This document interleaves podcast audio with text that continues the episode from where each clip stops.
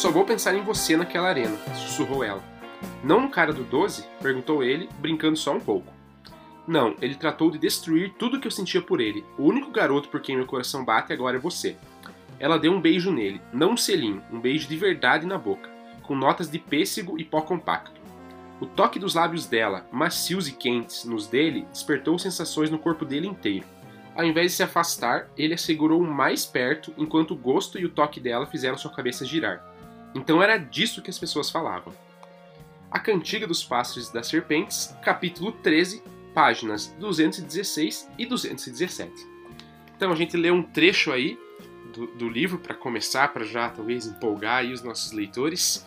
É... E agora a gente vai continuar depois de um tempo de pausa aí, né? A gente gravou três episódios, se eu não me engano, e agora vamos retornar aos episódios de saga, né? Então vamos aqui estar falando dos capítulos 11, 12, 13, 14 e 15 do livro da Cantiga dos Pássaros e das Serpentes, daquela mesma forma como a gente já fez. Né? Então a gente vai falar um pouco do que aconteceu e vai dar a nossa opinião, vai conversar sobre. Meu nome é Pedro Henrique. Eu sou o TH Magaldi. E continua com a gente que eu tenho certeza que vocês vão gostar.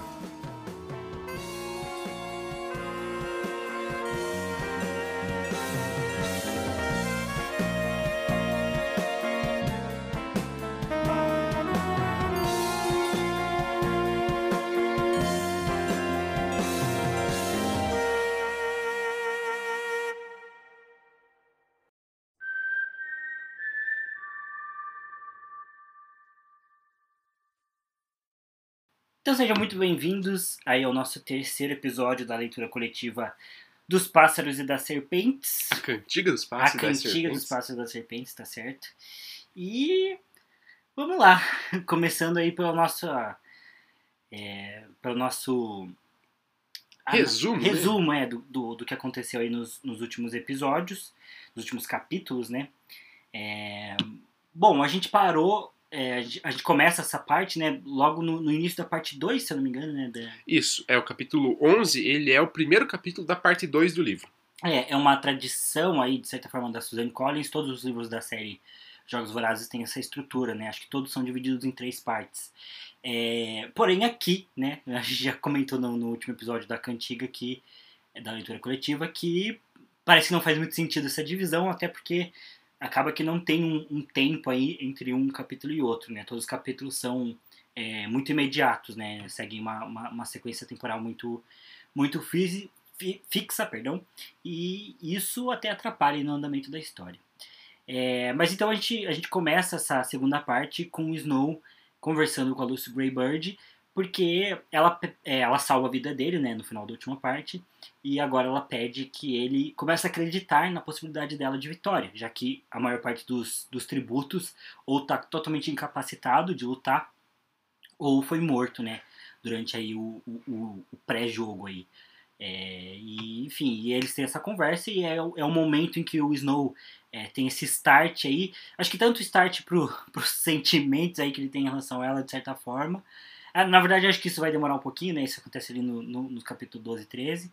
É, mas é o momento aí que ele percebe que tem uma dívida com ela, né? Percebe que a relação deles muda é, e que agora é, não só é, ele precisa salvar ela nos jogos é, como mentor, mas como pessoa também, né? Já que ela salvou a vida dele também. Então, a, a, a estrutura de relação deles ali, né? De ele ser um mentor superior da capital, acaba mudando um pouco, né? Agora eles ficam um pouco mais em pé de igualdade. É, até, até ele comenta, né? Porque ele mesmo fala, as pessoas que estão olhando não percebem, todo mundo vê a mesma coisa, mas que entre os dois o não sabia e sentia que a relação tinha mudado, né? Justamente Sim. porque agora não era ele o cara, né? Já que ele tinha sido salvo, a vida dele, ele devia, aliás, a vida dele a ela, né? E aí isso muda um pouco pro próprio Snow, né? Que queria sempre ter as coisas né, sobre, sobre o controle dele, sobre o domínio dele, e agora ele tem que aceitar que ele tem uma dívida imensa com a Lucy Greybird. É, e para ele é um, é um choque porque, não só por ela ser dos distritos, mas é, o Snow claramente é uma pessoa muito arrogante, né, e, e, e, muito narcisista de certa forma, né, então ele não, não gosta de dever nada a outras pessoas, né, isso não é bom aí para não combina com a personalidade dele de ser sempre o líder, de ser sempre é, o dominador ali. É, bom, e aí, a partir disso eles vão para aquele momento das entrevistas, né? Isso. É aí que acaba acontecendo as entrevistas, que são anunciadas e repetidas aí durante todo, é, durante todos os outros capítulos do livro, é, no qual Lucy Greybird aceita cantar finalmente, né? É, e o Snow diz que vai conseguir o violão dela. E aí então o Snow sai atrás né, do, do, do violão, ele pergunta para algumas pessoas ali da, da, da, própria instituição, né, da academia ali onde ele estuda. Então ele tenta ir até com outros mentores, se alguém tinha um violão e tudo mais, mas acaba que ninguém tinha. Então ele recorre à, à única pessoa que ele tem em mente, né, que era era o, o, o, o, um certo traficante ali, né? Ele era dono da casa noturna e, e como a casa noturna fechou por conta da guerra e tudo mais, né? As pessoas deixaram de ir. Esse cara ali ele se virava é, contrabandeando, né? Então ele contrabandeava alimentos, meio como funciona os mercados nos distritos, né? O mercado que a Katniss tanto frequentava e tal, meio nessa mesma linha, né? Você leva alguma coisa e pega outra, né? Quase que ali uma espécie de troca mesmo. E como era um, um, um, um cara que ele tinha e tem a casa noturna, Snow pensou, ah, ele deve ter instrumentos musicais, né? E aí ele pergunta, pede do violão, fala da, da, da, atributo dele, da Lucy. O cara já gosta por si só da Lucy, já fala que, nossa, ela tem um talento, ela é legal, ela ia dar muito certo se ela viesse aqui cantar na minha na minha boate, né, na época que funcionava e é, tudo mais. Até que ele fica meio inspirado a voltar e abrir, né, uma coisa assim, né? É, ele fica bem animado com, com a Lúcia, assim, e ele empresta o melhor violão dele, assim, é, disse ali que é um violão muito bonito, que é muito bom mesmo, né, até o próprio Snow fica, de certa forma, animado, porque ele pensa, olha, isso aqui na mão da Lucy eu acho que vai, vai dar coisa boa. E de fato ele consegue, leva, leva para casa todo, todo, com todo o cuidado do mundo, né, ali o violão, porque era uma coisa cara, uma coisa bonita e tal, então ele, ele consegue esse instrumento para dar para Lucy Greybird na hora da entrevista. É, e aí ele acaba descobrindo, né, nesse processo de conversando com o cara, que é, o pai dele e o reitor, que eu sempre esqueço o nome. Raibota. Raibota, né? Que o reitor, o pai dele e o reitor eram amigos, né, na juventude e até frequentavam aí essa casa noturna. O que o Snow já é, acha muito estranho. Apesar que o Snow não tinha um relacionamento bom com o pai, né? Não era muito próximo, e era muito pequeno quando o pai morreu. Não tinha como saber muito disso. É, nem sabe aí se o, se o reitor guarda algum ressentimento, alguma mágoa. Fica aí um mistério aí pra história, né? Uma intriga aí. É, mas enfim, acaba acontecendo a entrevista. É, a Lucy Greybird planeja cantar uma música específica, especial lá que ela compôs. Ela canta, ela impressiona todo mundo. Nem, nem todos os mentores conseguem levar tributos, né? Convencer seus tributos a, a dar, concederem entrevista. É, se eu não me engano, o, o cara que faz a entrevista, que é o Flickerman, ele é o parente do cara que vai fazer depois, né? Porque na, na história da Katniss, é, acho que é o Caesar Flickman, é. né? É, então tem mais aí essa coincidência aí pra história que o cara que faz entrevistas aí no, no início dos jogos é é parente, provavelmente, aí do, do que, talvez pai, né, do que vai fazer no, no, nos Jogos Vorazes ali 70 anos depois, não lembro quanto tempo é, entre uma história e outra.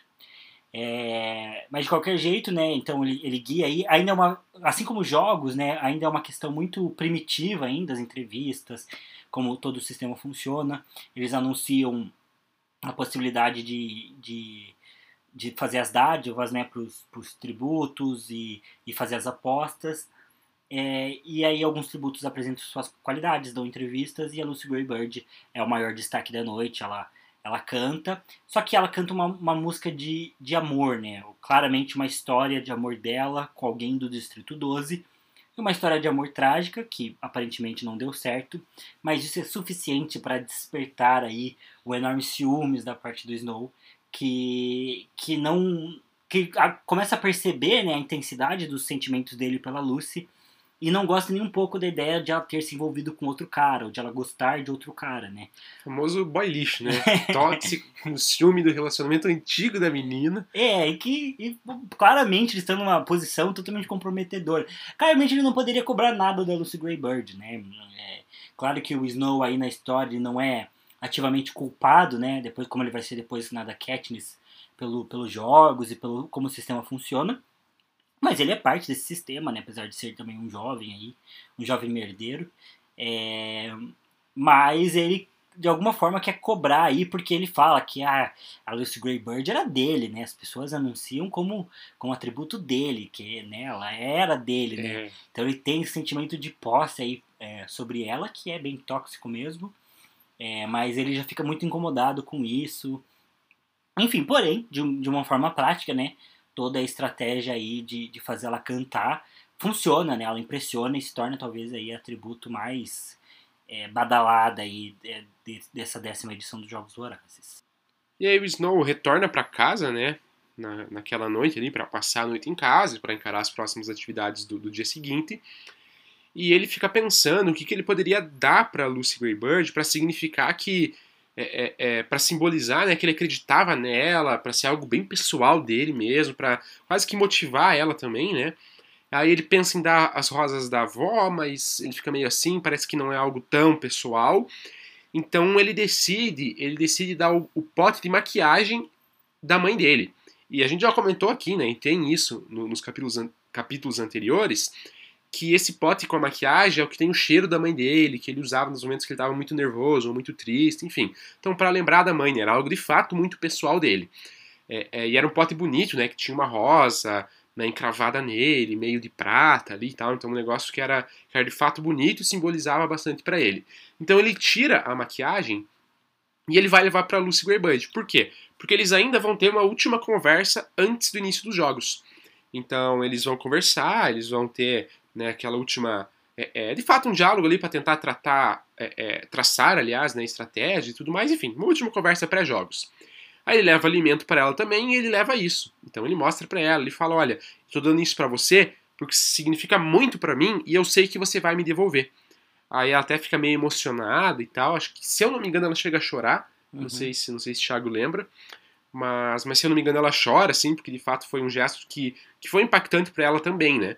E ali já ficou subentendido que o Snow tinha uma estratégia e a Lucy pegou também.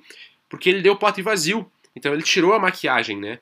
justamente no intuito de que a Lucy Gray Bird enchesse aquele, aquele pote com alguma coisa. Nesse caso, veneno de rato. Porque se a gente lembrar, os, os tributos eles estão dormindo no zoológico, né? E no zoológico eles espalham diversos né, venenos para outros animais e ratos, enfim. Então é, a ideia é que ela pegasse algum daqueles venenos, colocasse ali dentro e tivesse como arma, né, para talvez atacar e matar outros, outros tributos durante os jogos. Aí nessa conversa o Snow dá alimento para ela, o Snow leva comida, ela se alimenta e tudo mais. E é aí que acontece a cena que eu narrei no início desse podcast, né? Que é a cena do beijo entre os dois, né? Então eles vão se despedir, acaba o tempo. E aí chega esse momento que eles não se aguentam, né? Então os sentimentos do Snow estão aflorados, os dela também. E aí acaba rolando, né, esse, esse momento de beijo é, antes deles se separarem. E aí, né, nos capítulos seguintes que vão dar início aos jogos. É, esse. Basicamente o, capítulo 13 aí vai ser dessa preparação aí é, para os jogos começarem e o capítulo 14 vai é, tratar, né, de uma maneira geral, do início dos jogos, né, do primeiro momento dos jogos. E é até curioso que a Lucy Greybird acaba saindo um pouco de foco, né, de, desses capítulos 14 e 15, né. Ela não é o ponto central aí, é, porque assim que os jogos começam, ela basicamente se esconde e enfim, e o acontecimento principal é que logo no início dos jogos, todos os tributos estão na arena e eles demonstram como que vai funcionar. É, os, os, mentores né, têm uma pulseira para poder distribuir as dádivas para os seus tributos. É, então, enfim, tem uma série de coisas ali é, acontecendo. Até o, é, o Snow Narra, que tem, diferente de todas as outras edições dos jogos, tem um clima ali de, de ansiedade, né? da, da parte ali da, do, do background, né, das pessoas que estão produzindo jogos, dos idealizadores, né. Então as pessoas estão animadas, estão ansiosas é, com o que pode acontecer, sendo que geralmente o clima ali é de animosidade, é um clima de tensão, né. Então ele já percebe essa diferença e de certa forma isso chega até a incomodar ele um pouco, né. É, e assim que os jogos começam, né, assim que tem ali é, a arena mostrada, tem a TV e tudo mais, é... Ah, antes disso, né, só comentando, tem uma entrevista ali, né, com a, é, com, com, o reitor, né, e, e, agora não lembro se tem uma entrevista rápida com os próprios mentores, né, acho que tem que o, que o Snow fala, né, que o Snow tenta dar uma entrevista, é a primeira vez que, que ele tá, tá, tá falando sobre ele mesmo, né, é, e tá tendo mais destaque, porque até então nas entrevistas a Lucy Greybird estava sempre junto e ela aquela muito destacada, então ele gosta desse momento e ele aproveita para tentar vender a Lucy Greybird como alguém que não é dos distritos, como alguém que faz parte lá do bando e que eles não são dos distritos, eles talvez não pertençam à capital, talvez não pertençam a lugar nenhum, né? Porque eles, eles podem muito bem ter sido barrados lá no 12 e tendo ficado lá, né? Então ele quer vender ela como alguém que não é necessariamente dos distritos. E isso acaba até é, irritando um pouco a, a, a, outra mentora, né? Que é a Liz Strata. Eu acho que é, é, assim que fala o nome dela. É um nome muito feio. É, desculpa se alguém chama assim. Eu imagino que não. Eu imagino e espero que não. É, mas a Liz Strata, é, ela é a mentora do, do Jesup, que é o outro tributo do 12, né? E ela, na verdade, quer vender é, é, o Jessup e a, e a Lucy Greybird como parceiros, né, como aliados, né, tentando pegar ali um pouco da popularidade da, da Lucy. E ela se irrita e tal, e até o Snow é, até pede desculpa, né, fala assim, ah, não sabia que essa era a sua, é, a sua estratégia, né, então ah, vamos, vamos trabalhar junto mesmo para fazer os dois sobreviverem. É, a Clemência, né, lembra aquela que foi picada naquela cena maravilhosa da, das cobras lá, a Clemência que foi picada, né, pelas, co pelas cobras e ficou internada meio que secretamente, volta, ela tá estranha, ela tá com, usando muito, muita roupa para cobrir ali a pele escamosa, diz que a língua dela é, não fica saindo é, fora da boca, mas que parece que tá ali incomodando, meio sem controle, e ela tá muito mais agressiva, né, e ela tá brava porque o Snow não foi é, contatar ela, ele até tenta desbaratinar, mentir um pouco ali, dizendo que tentou, mas que os médicos não deixaram entrar em contato, mas não convence ela, ela continua irritada. E, enfim, e aí, um pouco antes, né, num determinado momento, é, depois ali das entrevistas finais, que, que o Snow faz essa estratégia de, de vender a Lucy como alguém que não é dos distritos, é, ele volta para a academia no carro junto com o reitor. E o reitor fala para ele, aconselha ele a deixar os Sejanos próximo dele durante o início dos jogos, né, sentar próximo dele. E assim que o Sejano chega né, no, no, para ver os jogos, o Snow faz isso, né? Pede para ele ficar próximo. E eu não sei se foi uma armadilha simplesmente do, do reitor, se ele estava tentando ajudar de alguma forma, mas assim que os jogos começam, lá na entrada da arena, tá o corpo do Marcos, é, que era ali o ex-colega e tributo do, dos Sejanos, né, do Distrito 2. E ele tá não morto, né, ele tá vivo, mas tá com o corpo totalmente detonado e tá ali pendurado, é, moribundo, é, para todo mundo ver, né? Tanto todo mundo que estiver assistindo os jogos, quem está participando dos jogos pode ver ali o corpo é, estirado ali do, do Marcos como um aviso, né? E até algo que, que choca o Snow, choca todo mundo, né? E acho que esse é um dos pontos de observação para a história, porque esses capítulos reforçam de novo que tem várias pessoas incomodadas com os jogos, né?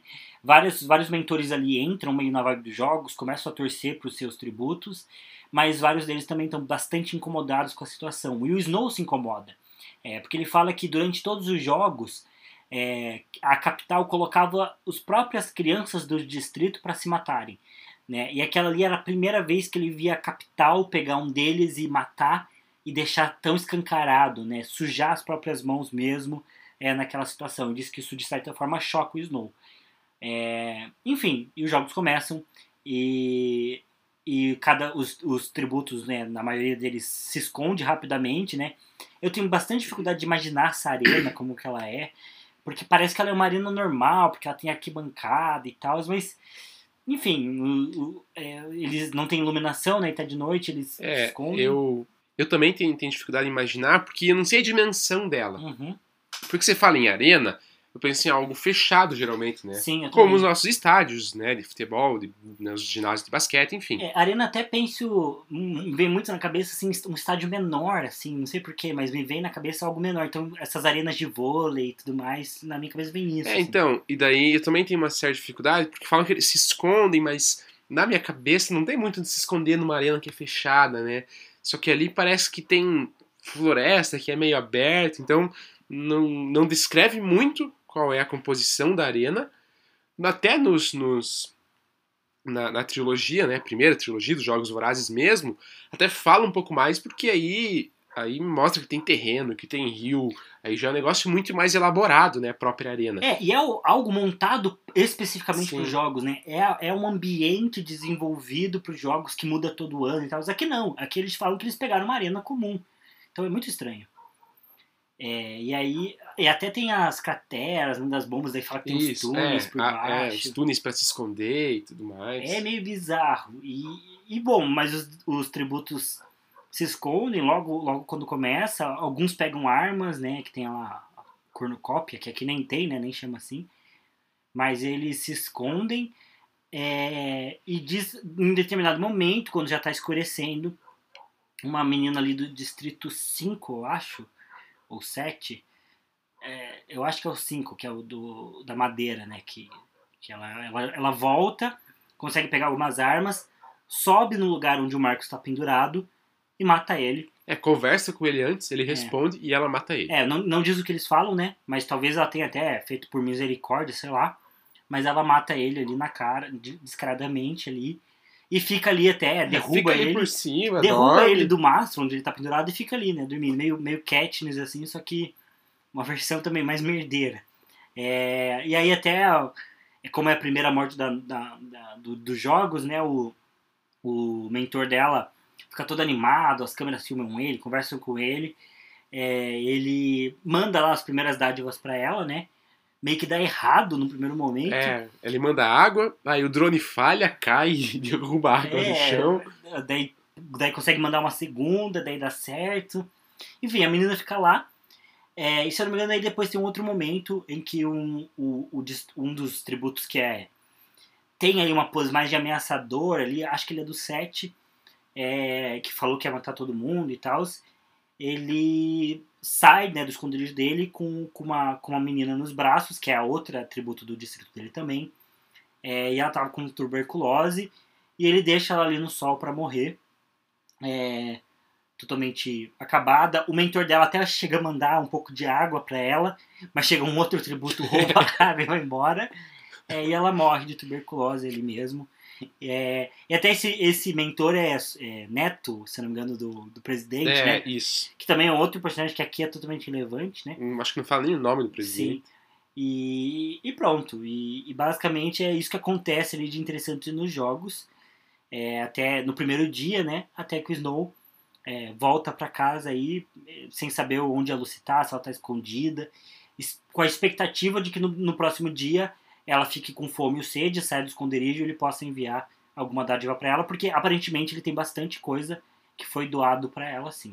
É, aí ele chega em casa e ele já, já sente o cheiro de, de chá de jasmim, se eu não me engano, mas enfim, ele sente o cheiro de um chá diferente que ele sabe que é dado para visitas. Aí ele até pensa, putz, quem será que pode estar aqui a essa hora, né? Já é tarde da noite, tô voltando para casa e tal. E ele chega ali e é a mãe dos Sejanos. A mãe dos Sejanos está super preocupada, fala que o Sejanos está desaparecido, que o Sejanos não voltou para casa, que ela sabe que o Sejanos saiu bem cedo, né, lá da academia e acabou não retornando. Ah, é, desculpa, mas é porque eu esqueci de comentar que quando o Sejanos vê o Marcos, é todo É, ele, ele tem um ataque ele tem um ali, né? ataque de raiva, ele joga uma cadeira na TV e tal, e pistola e, e vai embora, putaço, e ninguém vê mais ele durante o dia. O Snow decide não ir atrás dele, diz que provavelmente ficaria melhor sozinho, e o Snow não quer se envolver muito, né? Não quer ser associado como amigo dele, então ele deixa ele e o Sejanos sai e vai embora, ninguém sabe pra onde ele vai. E aí, é, é, ele já na casa ali, a mãe dele tá ali, fala isso. Ele tenta até acalmar a mãe dos Sejanos, né? Fala, "Ah, não, mas acho que ele só saiu dando uma caminhada mais longa. Eu faria a mesma coisa e tal. Então ele tenta dar uma acalmada. Ela até se acalma mesmo e resolve que vai embora. Mas no momento que ela tá indo embora, acontece algo na TV, né? Porque eles estão assistindo ali aos jogos ainda. E. Que é a- a- o surgimento, né? De uma outra pessoa na arena. Agora que tá totalmente escuro, tá, tá, né? Só sobre a luz do luar mesmo. Né, surge um outro cara andando na arena próximo ali do corpo do Marcos. E a mãe dele reconhece como sendo o próprio Sejanos, né? Aí o Snow olha bem também, percebe que é o Sejanos. Então aí tem esse, né, plot aí de que é, é o Sejanos está na arena e está em contato ali com o, o, o corpo do Marcos, né? Então esse, esse período que o Sejanos estava desaparecido, na verdade ele estava é, planejando entrar na arena e de fato conseguiu entrar na arena ali para resgatar, para fazer algo com o corpo do Marcos. É nesse momento que a doutora Gal liga ali para casa do Snow, pede para falar com ele e tal. É, e o Snow tenta até dar uma mentira ali, né? Falar que não é tão amigo dos, do, dos Sejanos e tal, mas não cola. Ela trata ele, ele, eles como melhores amigos, né? E ela fala, olha, venha pra cá, né? É, eu tô tentando achar a mãe dele, não sei onde tá. Daí o Snow revela, né, que tá ali com ele. Daí ela fala, então venha você e venha ela pra cá pra gente tentar tirar os Sejanos daí, né? Porque ia ser muito arriscado deixar um, um, mentor, né, morrer em frente a todas as câmeras, pros tributos e tal. Isso né, seria muito ruim para a imagem dos jogos, para a imagem da capital. Então eles querem tirar os Sejanos dali de qualquer maneira. Sem contar que o pai dos Sejanos é um cara muito rico, provavelmente não ia ficar, não ia ficar nada feliz, né, com, com o filho dele sendo morto por um monte de tributo ali, porque os caras não conseguiram, é, que ele conseguiu se infiltrar no meio da arena, né, mesmo sendo isso totalmente, provavelmente é, contra as regras, né, provavelmente os pacificadores não deveriam deixar isso acontecer, né. É, então tem um esforço ali da doutora Gal um, para não alarmar a situação, então eles começam a manipular as imagens, deixar mais escuro gradualmente, para que as pessoas não vejam que é o Sejano, as pessoas de casa na transmissão. E aí eles também não fazem muito alarde, eles não deixam muitos pacificadores ali e tal, para que de fato as pessoas não se sintam nada atraídas e não percebam que está acontecendo nada. É... Que não percebam né, que está acontecendo sim algo bem relevante. Né? Então a ideia é que as pessoas fiquem, fiquem no escuro mesmo, né? elas não descubram aquilo. E aí o Snow vai lá, o Snow vai com a mãe dos Sejanos, e a doutora Gal fala que o Snow vai ter que entrar na arena e vai ter que tirar os Sejanos de lá. Então eles dão ali um equipamento, uma certa armadura, né, um, colete ali pro Snow, é, dão um, um spray de pimenta e uma lanterna que pode cegar né, momentaneamente uma pessoa ali, né, dar um certo choque. É, mas não dão armas para ele, porque ele não sabe manipular e tal. Então dão ali umas certas ferramentas para ele e jogam o Snow também na arena. Né? Então o Snow vai ter esse papel de atrair os Sejanos de volta. O Snow até chega, conversa com os Sejanos, né? ele consegue entrar lá, os pacificadores levam ele até uma parte, o Snow fica meio preocupado, né? porque né, ele sempre vai perguntando: ah, mas e se acontecer tal coisa, vocês vão me ajudar? Os pacificadores falam que sim, vão ajudar, que eles estão ali na retaguarda e tudo mais. Mas os próprios pacificadores revelam que eles não têm instrução para recolher o Snow sem os Sejanos. Então, assim, o Snow ele é obrigado a trazer os Sejanos para ser recolhido de volta pelos pacificadores, né? Então o Snow é colocado aí nessa, nessa cilada mais uma vez. Aí o Snow entra, vai lá, consegue chegar nos Sejanos, conversa com ele, né? Tem um debate. O Sejanos ele quer morrer ali como forma de protesto, né? Ele quer deixar que os tributos matem ele por, por protesto mesmo.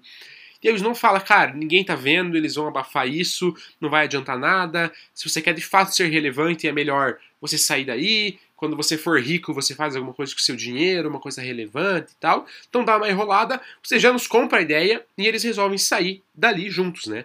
Mas levando o corpo do Marcos. Então você já nos fala, eu vou, mas eu quero levar o corpo do Marcos. O Snow ajuda, né? Então pega pelas pernas, o Sejanus pega ali pelos braços e eles vão levando. E o capítulo, o capítulo 15 aí, né? O final desse bloco de capítulos que a gente vai conversar, acaba com os tributos chegando para atacar eles. Então acaba exatamente numa cena em que o Snow vira e tem alguém com uma faca já em cima dele, pulando ali para atacar ele com uma faca, né? Um dos, um dos tributos. E aí acaba o capítulo, né? Exatamente nessa cena. Então, né? Para esse podcast, a gente não sabe aí o que acontece, né? Qual que é o desenrolar da, do, do, do, restante dessa cena, né? Como que o Snow vai se livrar disso, sejando, se vai sobreviver, se não vai. Então termina assim. É, sempre acabando aí com, com cliffhanger aí, no, no nada. É. Deixando você supostamente com expectativa para para ler o próximo. Exatamente. E aí a gente acaba, né, em questão de capítulos, não em questão de páginas, mas em questão de capítulos a gente chega na metade do livro, né? Porque são 30 capítulos, a gente fechou o 15 capítulo da Cantiga dos Pastores das Serpentes.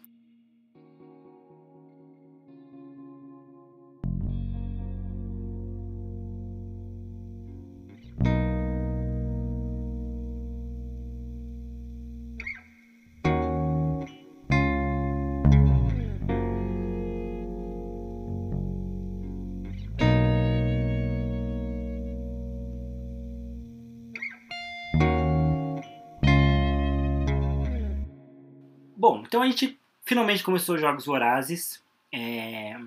Acho que isso é um ponto positivo, né? Os livros da Sony Collins são todos assim, né? Então a primeira parte é sempre ali todo aquele momento pré-jogo e tal, né? É... Nos livros da Cat, quer dizer, os dois primeiros livros, né? Que tem os jogos de fato, né? Eu acho isso sempre interessante, eu acho uma parte legal. Aqui eu achei que, né, de novo, né, todos esses capítulos e tal, até conversando com o Pedro aqui, a gente percebe que é, tem vários momentos muito parecidos, né, dentro da, da, história até agora, né. Teve, por exemplo, muitas e muitas cenas do Snow conversando com a Lucy, né, muitas cenas muito parecidas dele tendo diálogos que a gente chega a se confundir em que momento que essas cenas acontecem, né. Então, é, é um livro que, como a gente já tinha comentado antes, ele se estende demais em alguns pormenores, em algumas ideias ali que talvez não precisasse, então em algumas partes fica meio maçante, fica meio repetitivo. Porém, os jogos começaram, né? Os jogos também, na minha opinião, é o maior problema até agora da história, porque é, eu acho que eles não são tão interessantes quanto são os jogos é, ali na trilogia da Katniss, né? Então, aquela coisa que é muito bem feita, planejada e, e a sobrevivência ali dos tributos e tal. Aqui como a gente comentou, a arena é difícil de imaginar. É, toda essa cena do que, que o Snow tá indo para salvar os Sejanos, ele descreve ali a entrada da arena e tudo mais. Eu acho que, na minha cabeça, não consigo é, entender como funciona, né? Não consigo assimilar essa descrição e tal. Então fica um negócio assim meio vago, meio forçado em alguns aspectos, não, não é nem um pouco legal, assim. É, e até, até as pessoas percebem, né? Porque tá sendo a primeira vez, ou não sei exatamente a primeira vez, mas eu acho que sim, que o Flickerman tá apresentando ao vivo os jogos, né? Então ele tá narrando ali o que tá acontecendo e tal. E, e, e, deixa muito claro entender que as outras edições dos jogos elas eram muito curtas. Era quase que acabava no mesmo dia. As pessoas se matavam ali na arena, matavam, matavam, uma matança total, sobrava um. É, enquanto que aqui não, né? Começa mais parado, quase que não acontece nada, porque os distritos fogem, se escondem. Então as pessoas mesmo acham, de certa forma, desinteressantes. Até a doutora Gal que, enfim, ainda não gosto dela como personagem, vou continuar acho que não gostando. Acho que cientista é, essa cientista maluca aí não, não cai, assim, não é um personagem, um tipo de personagem que eu gosto, né? Mas enfim, até ela tenta convencer, ela fala, olha, mas nunca teve. É, é, vamos pensar que os jogos já começaram animados, porque já morreram vários tributos antes de começar. É, teve bomba, e teve ataque, e daí essas bombas abriram galerias, espaço para eles se esconderem e tal. Então esse vai ser o vai ser o primeiro jogo, né? Vai ser a primeira edição dos Jogos Vorazes que pode ser que dure por tempo indefinido, né? Porque aí abriu muitas possibilidades e tal. Então já deixa meio claro isso, né? Que é diferente essa edição, que as pessoas não estão necessariamente gostando muito, que não tá, não tá exatamente muito legal, né? É, as pessoas até estão interessadas, né? Porque teve essa questão da, das apostas e de mandar as dádivas, mas o, primeiro dia já dá a entender que é uma coisa meio maçante até, né? Que não teve muito o que acontecer, que o cara teve que se esforçar, foi meio parado, né? Então, enfim, é, é acho que até na história, né, os caras estão sentindo isso.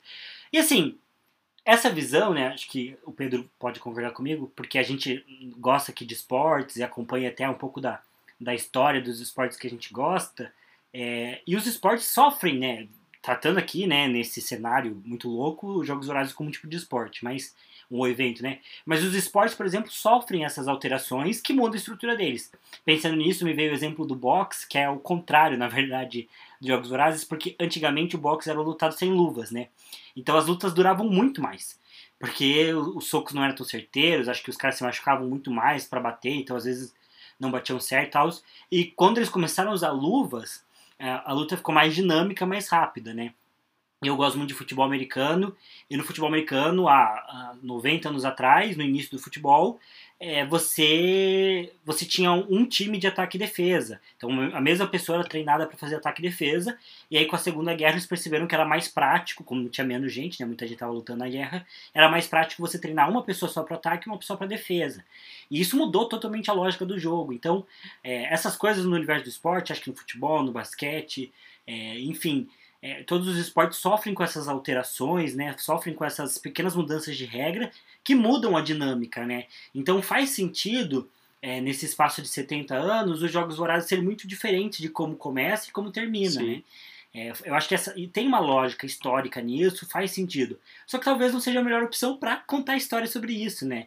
Então, é, talvez se os jogos já fossem um pouco mais parecidos, fossem mais interessantes, ou se a história acompanhasse o Snow é, com o passar dos anos, né, como a gente já comentou, o Pedro já comentou várias vezes, que era a expectativa dele, né, que a história acompanha várias fases da vida do Snow, a ascensão dele ao poder, e aí tratasse no background dos jogos dessa forma, mas focar numa edição dos jogos que está nesse ponto de virada, assim, talvez até tenha ficado meio mal trabalhado com todos esses momentos meio desinteressantes, com todos esses momentos meio maçantes na história. É, e acho que acho que não foi a melhor opção e não foi a melhor decisão da Sony Collins trabalhar com esse foco, né? Nessa décima edição de Jogos Vorazes, né? Não sei o que o Pedro tem a comentar. É, é, é justamente isso, eu, eu concordo. É, assim, me dá uma certa. Me lembra um pouco esse clima de jogos e tal. Até, então até fiquei animado nos últimos dois capítulos, assim, porque lembra um pouco de como eram os jogos, de como eu gostei dos jogos da Katniss e tal, essa questão dos tributos morrendo e tudo mais. É... Gosto de morte, então. Não, não, mas acontecendo ali a, ação, né? A luta. Né? Alguma coisa acontecendo. Alguma né? coisa acontecendo, né? Não necessariamente morte, né? Mas enfim. Então me, me traz um certo clima de jogos, assim, né? O que foi legal, assim, eu acho que, que para mim é, é né, contribuir um pouco pro livro, assim, né? Pra minha leitura, para eu talvez gostar um pouquinho mais e tal, enfim. Então achei um ponto, um ponto, de certa forma, positivo. Mas pensando na história como um todo, eu acho que não, não é muito legal mesmo, né? Porque aí quase que tá sendo mais do mesmo, né? Então a gente teve uma trilogia que teve jogos e agora tem mais um livro que vai contar a história de uma única edição específica. Parece, enfim, parece que é uma, uma, uma versão pior dos Jogos Vorazes, né? Da, da versão original.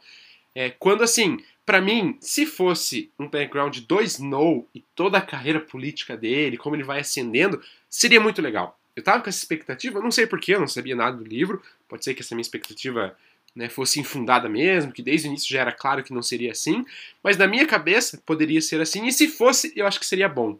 E daí, como o Thiago falou, você vai trabalhando o desenvolvimento dos jogos ao longo do tempo. Porque assim, eu sinto que não vai acontecer isso.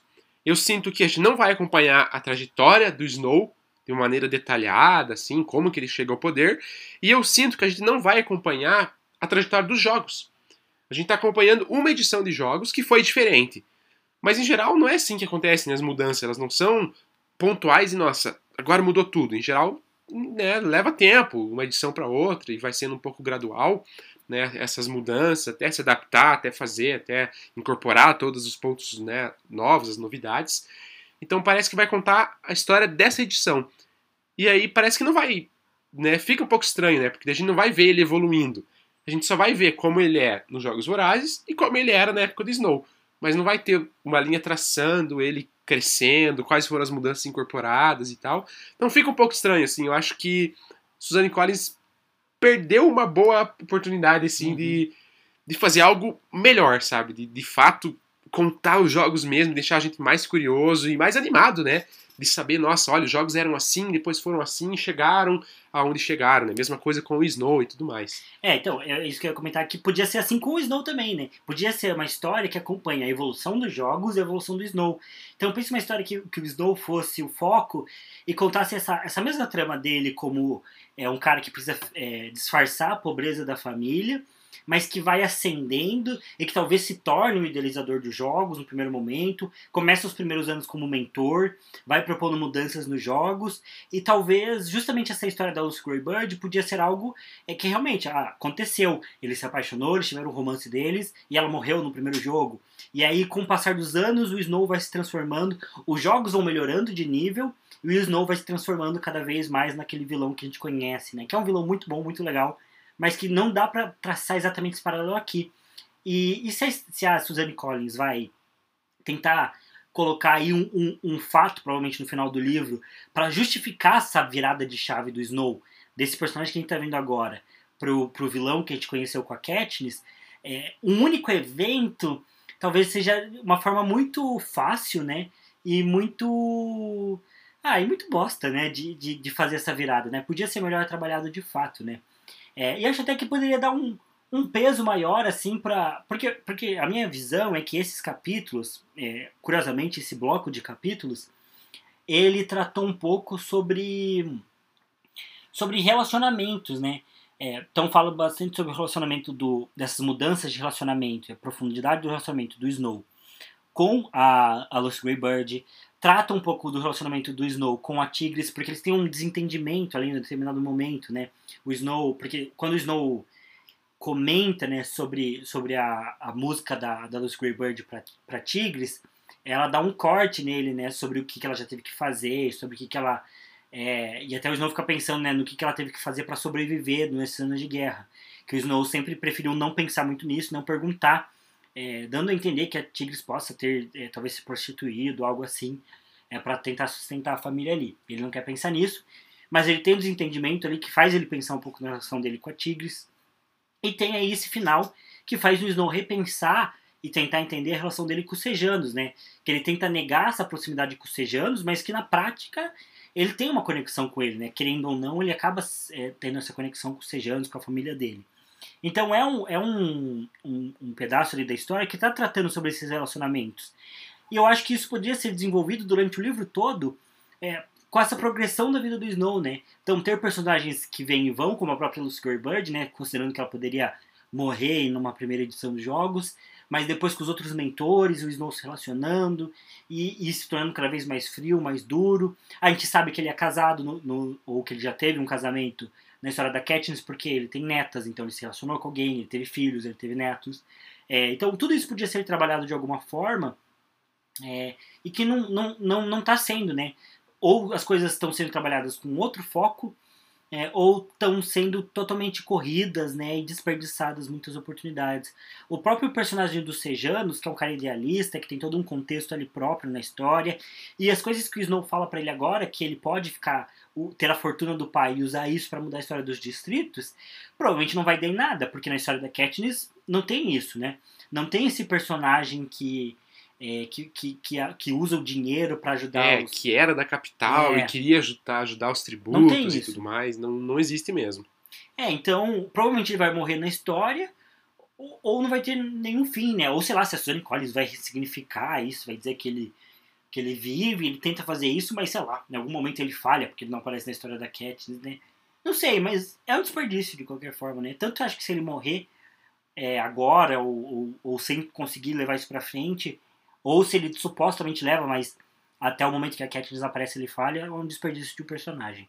É, e outra coisa que, que me, me, me salta aos olhos, assim, né, que eu percebi lendo, na minha experiência pelo menos, né, Thiago pode falar um pouco melhor da, da, da experiência dele, do que ele pensa sobre isso e tal, mas para mim o livro ele, ele tem oscilado entre momentos em que ele é pesado e denso, um pouco mais maduro, digamos assim. Não sei se maduro é palavra, mas um pouco mais sombrio, né? um pouco mais tenso mesmo. E outros momentos um pouco mais, mais lúdicos, mais leves, mais tranquilos, mais bobinhos às vezes. Ou até às vezes que não tem muita coisa acontecendo, que não tem muito conteúdo, que é mais enrolação. Então tem alguns momentos que, que por exemplo, a, a, quando surge o corpo do Marcos, é, ela é uma cena, uma cena tensa, né? Uma cena pesada. Pô, é o corpo do cara ali, a mostra pendurado. Ele não tá morto, então ele tá vivo, mas assim, quase que morto, né? Totalmente detonado, possivelmente, sei lá, passou por tortura, alguma coisa assim. É, e tá exposto ali para todo mundo, sabe? Então, é uma cena que é pesada, que ela lembra um pouco daquela, daquela tensão que existe nos Jogos Vorazes mesmo, né? na trilogia, que tem vários momentos que são pesados, que são sérios, que você sente mesmo, que, né, que você fica até um pouco incomodado, né? tipo as torturas que o Pita sofre, por exemplo. É, então, alguns momentos parece que lembra isso, parece que a Suzanne Collins pega a mão ali e lembra da, uhum. de como ela escreveu, mas outros momentos ela oscila e tal, então para mim é um livro que fica oscilando entre alguns momentos que são pesados e outros que não são, né? É, e até essa questão do Marcos, né, me lembro, já ia comentar, é, que até vai na, na contramão do que, do que o Thiago tinha falado, e eu tinha concordado, né, do que, do que a gente achava que poderia acontecer com o Marcos, né, de, de ele ir para casa dos Sejanos, dos Sejanos esconder ele ali, tentar fazer alguma coisa para salvar ele e tal, e no fim não, né, o Marcos ele some, e quando ele retorna, ele já retorna praticamente morto, né, então ele está ali pendurado, todo detonado, a gente não sabe o que, que deu com ele, quem pegou, quando que pegaram, o que, que fizeram. Né? Então ele só me volta daquele jeito, né? Então até até aí algo que a gente, né, algo que foi diferente do que a gente pensou que poderia acontecer, né?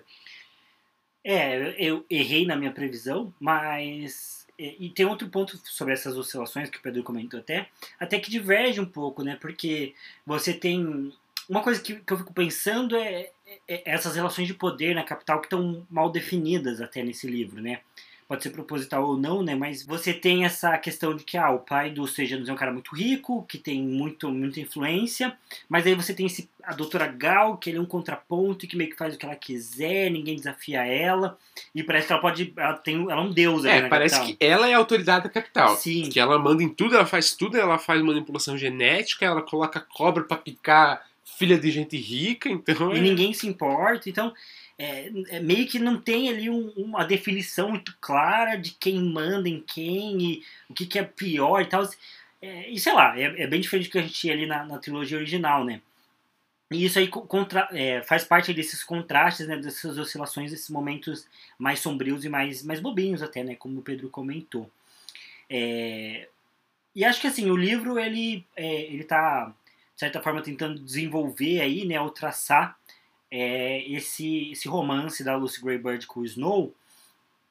É, e já fazendo uma previsão, né, já que comentamos aí sobre previsões, eu acho é, sei lá, posso estar muito errado, mas eu acho que a Lucy Bird pode estar manipulando o Snow. Essa é a minha aposta aí pra história, é, de que esse amor todo que ela tem aí por ele é, é mentira, né? Que ela não gosta tanto dele assim.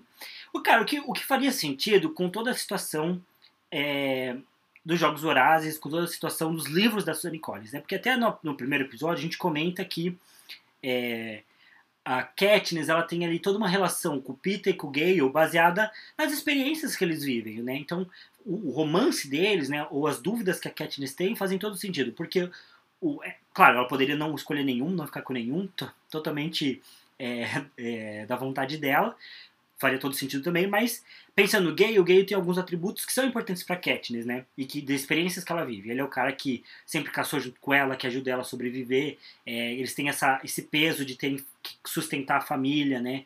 É, e cuidar das famílias. Então eles têm esse, esse vínculo muito forte da família, do peso de, de, de proteger uma família, de cuidar de uma família, e ainda do peso de ter que lutar para sobreviver constantemente. É diferente do Peter, que sempre foi um cara que, que dentro do distrito tinha mais dinheiro, tinha mais recursos, a família era mais bem estabelecida. Porém, com ele, a Katniss dividiu o peso de participar dos Jogos Vorazes, que é uma coisa que ela não tem com o Gale, que o Gale não consegue entender o que que é estar na arena, o que que é sofrer e tudo mais. Então, a Katniss, ela tem esse vínculo com o Peter e isso acaba, né, é, se tornando cada vez mais forte, né? Eles vão para dois jogos vorazes juntos. É, numa edição, ela precisa se aliar a ele de certa forma ali e simular aquele romance para sobreviverem. E nos segundos jogos, ela já tá tentando atuar ativamente para ela morrer e ele viver. Então já tem toda uma relação nisso. Enquanto aqui, a Lucy Greybird e o Snow estão em situações muito diferentes. Eles têm conexões dos dois serem órfãos, tem conexão dos dois estarem meio que, entre aspas, obrigados a participarem dos jogos, mas eles não têm esse vínculo de experiência tão forte, né?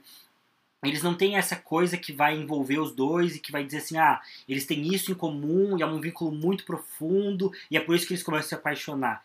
É, e aí eu acho que faz sentido o Snow gostar dela porque claramente na história, a Lucy é passada como alguém muito singular, né? Uma pessoa muito única, com talentos únicos, alguém muito excêntrica, exótica. Ah, atraente né? de certa forma, Sim, né? é. E que tem ali um, um, certo charme, né?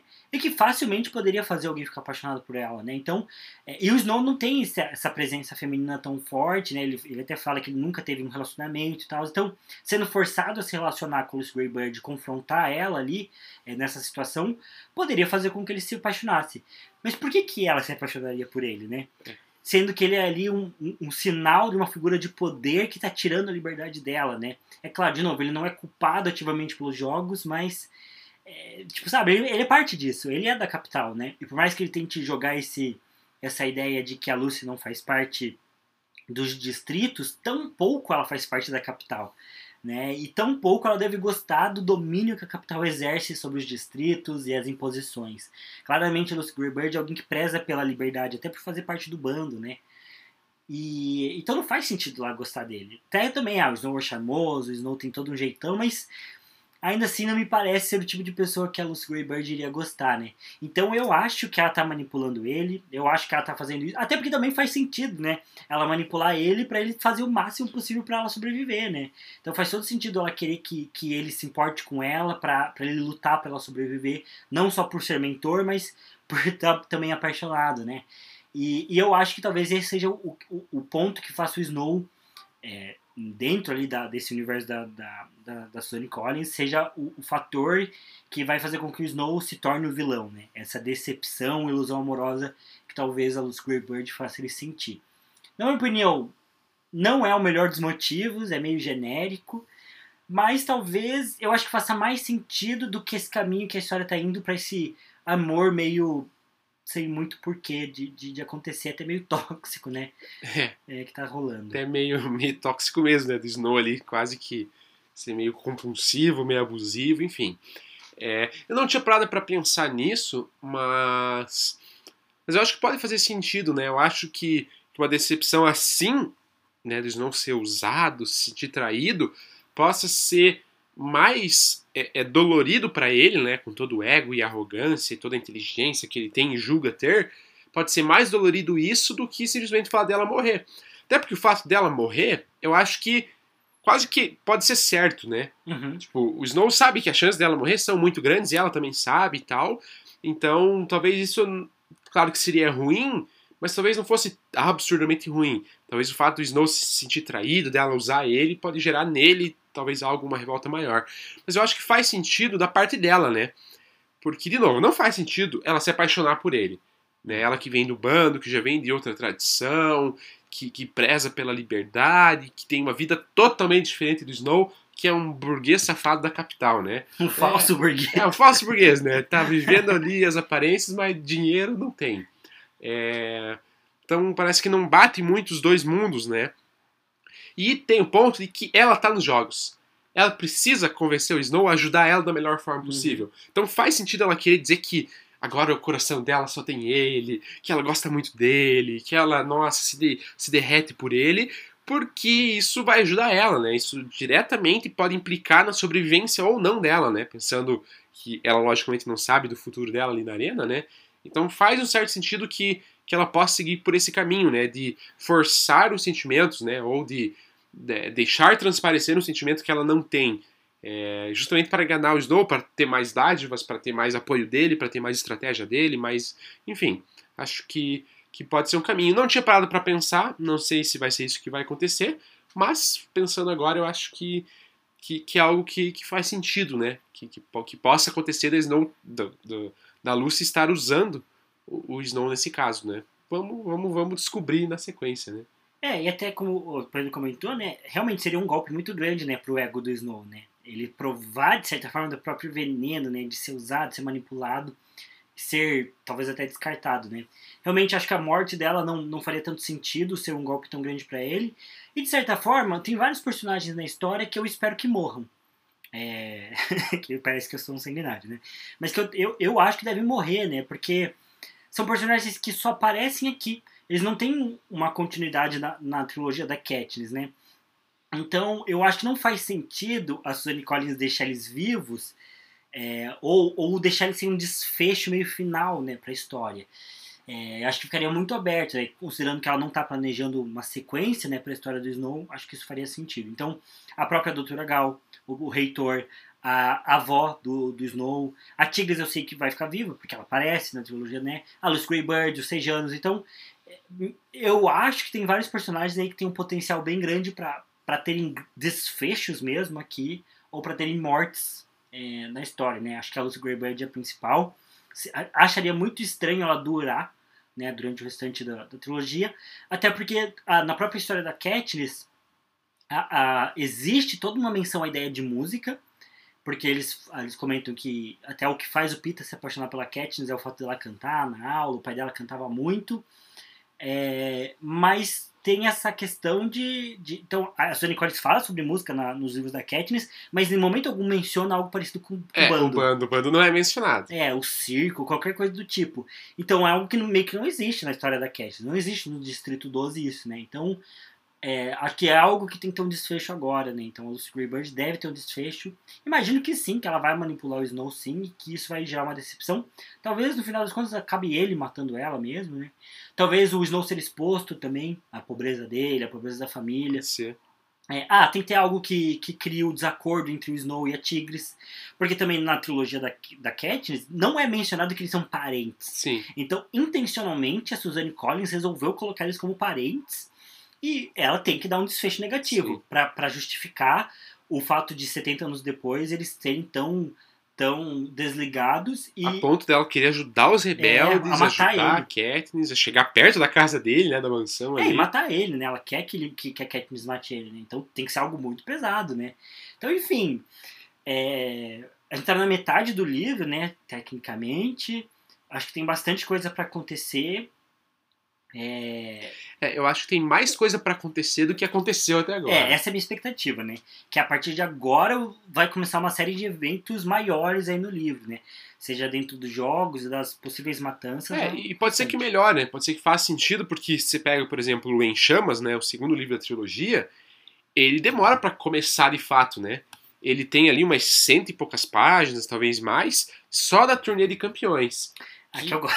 eu gosto, Pedro não gosta tanto. Eu não gosto muito. Eu, pra mim não acontece tanta coisa. Eu gosto que tenha a, a, a relação com os distritos, né? Então começa, começa a sentir ali um, As tensões. as tensões de, de rebelião, de revolução e tal. Isso é legal. Mas eu acho que ele demora muito, assim. Então pra mim foi bem demorado. E aí depois o livro fica rápido. É, os jogos é bem. Eu acho que os jogos, ele é só a parte final. Só né? a parte final. A terceira assim, parte, é né? bem, bem, bem rapidinho. Particularmente o Em Chamas é o, o, o livro que eu menos gosto dos três primeiros. É, mas enfim, só dando esse comentário que talvez possa ser algo na linha, né? Do livro tá um pouco arrastado agora, mas talvez a partir do momento agora dos jogos aconteça ma- mais coisas, pode ser que desenvolva e tudo mais. Enfim, de ponto alto que eu tenho do livro até agora são justamente os dois personagens, né? Eu acho que o personagem do Snow, ele é legal, ele, ele gera um carisma, assim, ele é, é, é, é um personagem de certa forma bem construído. É, ele funciona. Ele funciona, é um personagem que funciona, assim, a gente, a gente vai criando, a gente quer saber o que vai, qual vai ser o desfecho do Snow. E a Lucy Gray, né? Eu acho que a Lucy Gray Band também é uma personagem legal, é, né, ali como tributo, essa questão dela ser bem excêntrica, bem singular, bem única, né, bem chamativa também e tudo mais. Isso também gera uma certa curiosidade para saber o desfecho dela. Então acho que o, o ponto alto, sim, são os dois personagens, né? Eu realmente gosto dos dois personagens. Enfim, né, tô né, no, no aguardo aí para saber qual, qual vai ser o desfecho de cada um. É, e acho que é isso, né? Acho que eu tô na expectativa aí de, de também ver o desfecho desses dois personagens, desse possível romance, talvez essa manipulação, né, que esteja rolando. É, enfim, e, e assim, eu gosto da trilogia Jogos Vorazes. Eu gosto do universo da, da, da Collins, né? Então, por mais que para mim, né, dos quatro livros esteja sendo de longe o pior, é, eu tenho expectativas, né? Eu quero que termine bem, né? Eu acho É. que tem potencial. Até porque a gente sabe que ela consegue fazer coisa boa, Sim, né? é, ela já mostrou pra gente três livros que, como trilogia, funcionam muito bem que são muito bons, né? Então, É, e como eu falei, o meu final favorito da literatura é o final de Esperança, né? Então, eu espero que o final aí seja algo forte, algo bom, algo bem feito, bem trabalhado, né? Que essas motivações do Snow é, e o desfecho dos personagens como um todo seja algo interessante, né? Então, é, estou com expectativas ainda. Vamos continuar lendo. É, semana que vem, né? Mais um episódio aí, né? Da, da, da nossa leitura coletiva. E espero que vocês continuem com a gente aí também.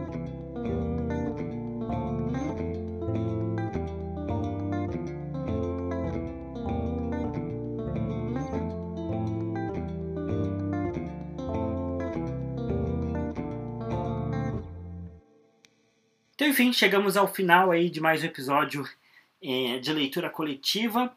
Da próxima semana, então, a gente vai estar falando sobre os capítulos 16 ao 20. É, e talvez aí até fechando a segunda parte, não tenho certeza, né? Mas talvez até feche a segunda parte aí do livro, né? A segunda, é, o segundo terço do livro, na verdade, né? Estamos avançando.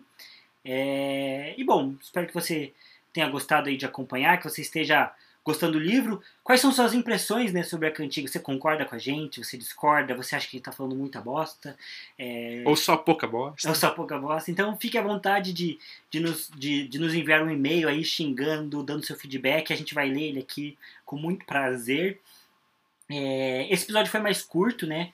É, porque a gente teve dois episódios bem longos, né? Do mata-mata e tal. E, e acho que esse bloco aí de capítulos foi um pouco mais parado mesmo, né? Do que os outros. Então, é, acho que, enfim, por conta do podcast, de modo geral, por conta do conteúdo, acho que fez sentido ficar mais curto mesmo. É, enfim, é, se você quiser encontrar a gente aí, nós temos um Instagram, né, que é o arroba é, podcast Livrologia.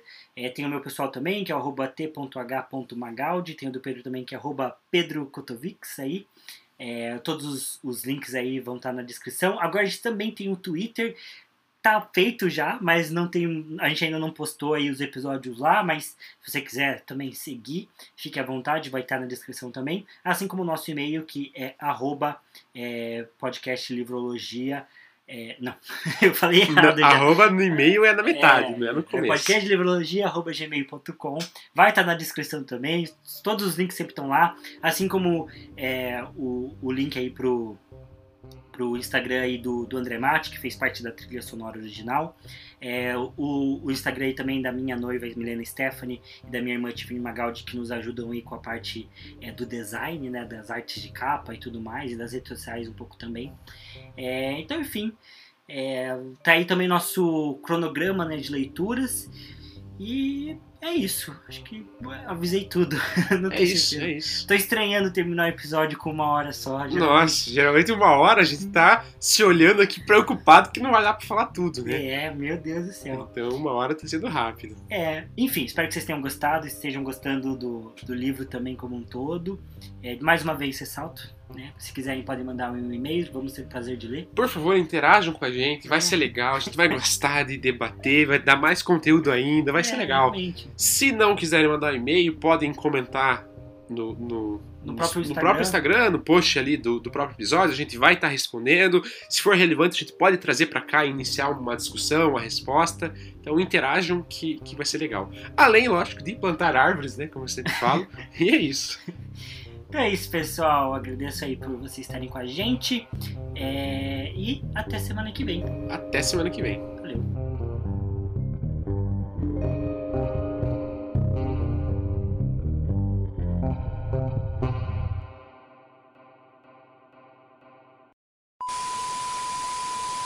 Só vou pensar em você naquela arena, sussurrou ela. Não no cara do 12? perguntou ele, brincando só um pouco. Não, ele tratou de destruir tudo que eu sentia por ele. O único garoto por quem meu coração bate agora.